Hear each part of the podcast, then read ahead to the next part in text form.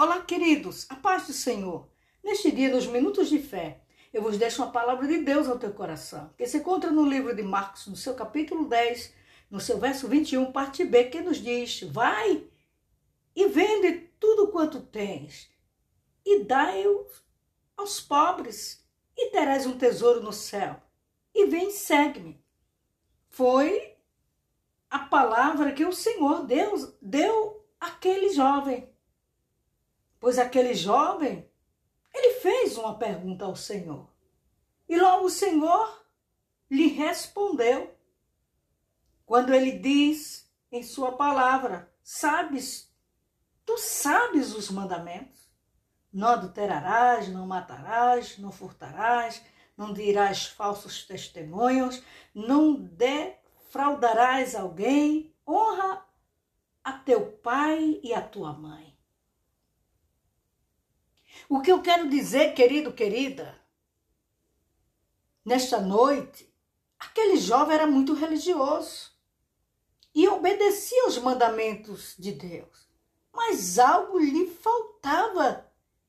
É impressionante como esse sentimento de que algo está faltando permeia nossos corações. Porque a proporção em que vamos caminhando nessa jornada sempre falta algo.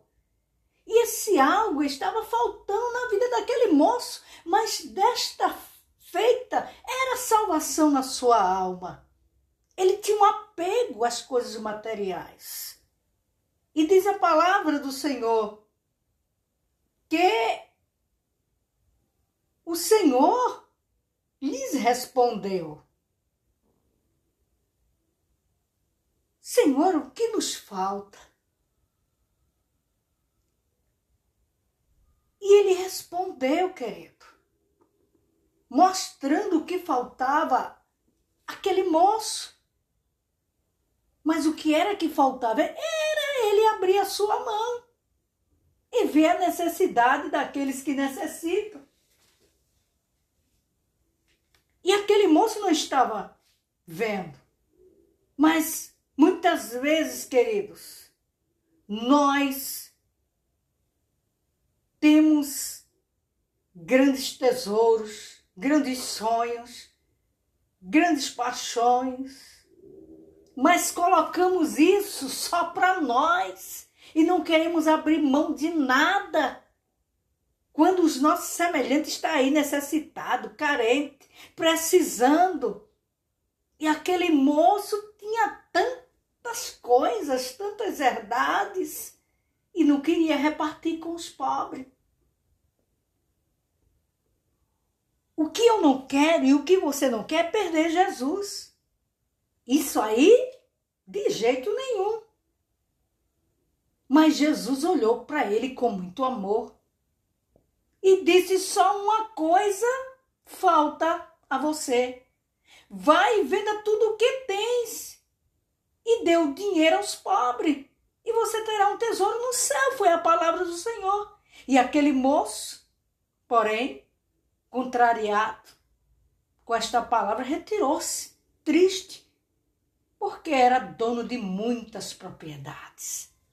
Então, que nesta noite não venhamos aplicar o nosso coração nas coisas materiais, nas herdades, nas fortunas, daquilo que tem no banco, daquilo que guardamos em casa, mas que venhamos ter um coração quebrantado, que possamos dividir, repartir, ajudar aquele que necessita. Amém, querido? Porque é o que estamos vivendo agora. É nos preparando para uma vida eterna. É aguardando o arrebatamento da igreja é cuidando da nossa casa espiritual.